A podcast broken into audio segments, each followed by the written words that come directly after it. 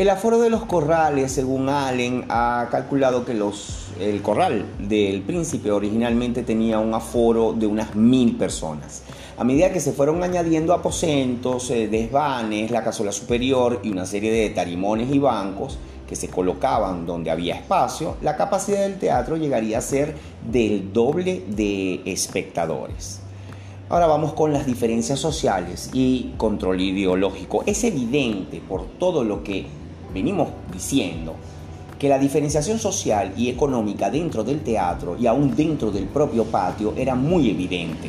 A este respecto, Diez Borque ha hecho un interesantísimo estudio de la sociología de los corrales de comedia e incluso ha calculado el precio de cada una de las localidades del teatro en aquel momento. Los corrales de comedia, a diferencia de los teatros ingleses, convivieron estrechamente con el orden de eh, el, orden estrechamente con el poder, perdón, establecido, lo que propició entre otras consecuencias que hubiera un rígido control administrativo e ideológico sobre su actividad. La erección de teatros eh, o la licencia para que las compañías pudieran representar eran concesiones regias que se podían otorgar con la misma facilidad que se podían anular. Los diversos reglamentos de teatros periódicamente eh, regulaban muy detalladamente todo lo que sucedía en corrales y coliseos. La alta nobleza, con su presencia constante en los eh, teatros madrileños, sentada en la penumbra de sus aposentos, era una muestra de apoyo al teatro, pero también una garantía de que éste se iba a mover dentro de los cauces establecidos. Ahora vamos más allá de los corrales, los coliseos. Hay que decir que en España hubo teatros y coliseos que en mayor o menor medida se apartaban del modelo del corral. Entre otras diferencias eran muchos más lujosos y cómodos tanto para espectadores como para actores que, los, que estaban en Madrid. José María Ruano eh, nos informa de que en Sevilla el segundo coliseo, que fue construido entre 1614 y 1620, estaba totalmente techado, al contrario de los corrales madrileños.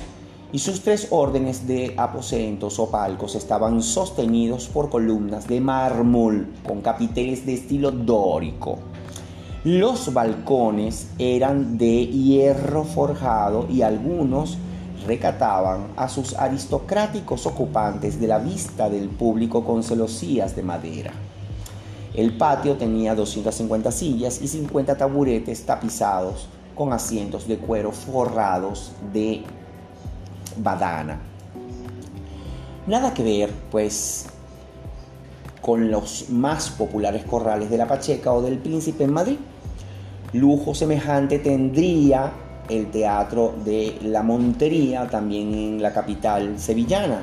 Otro tanto sucede con la Casa de Comedias de la Oliviera, Olivera, perdón, eh, de Valencia, donde no había espectadores a pie y cuyos asientos estaban numerados. Amén de otras innovaciones, como la planta poligonal que la alejan bastante de la típica estructura de un corral. Por eso Diez Borque, al referirse a estos espacios, habla de una moderación, modernización con respecto a los corrales tradicionales y mantiene que reflejan el modelo de teatro a la italiana o perfeccionamiento del corral con posibilidades de efectos de perspectiva Vamos ahora con la puesta en escena en los corrales de comedia. ¿Cómo era la puesta en escena en los diversos espacios de representación del siglo XVII? ¿Qué veían los espectadores que asistían a los corrales de comedias o a otros espacios teatrales? Es obvio que la escenografía y la utilización del aparato escénico no nacen en el siglo XVII, sino que se desarrollan a partir de elementos ya preexistentes en la tradición teatral en efecto, sabemos que en la Edad Media, en la representación de los misterios religiosos en Europa Central, existió una escenografía rica y a veces muy espectacular. Desgraciadamente, por lo que respecta al teatro castellano, la ausencia de textos y documentos es casi absoluta. Ya en el siglo XVI, la aparición de los teatros a la italiana y el descubrimiento de las leyes de la perspectiva supuso un extraordinario avance para la escenografía. Los decorados de esta época se construían en madera exquisitamente pintada o esculpida en relieve en el Teatro Olímpico de Vicenza, obra de Palladio, por ejemplo, el fondo del escenario estaba ocupado por la fachada de diversos edificios, entre los que discurrían cinco calles. La sensación de profundidad era muy intensa debido a la inclinación del suelo. Pero en España la situación era muy distinta.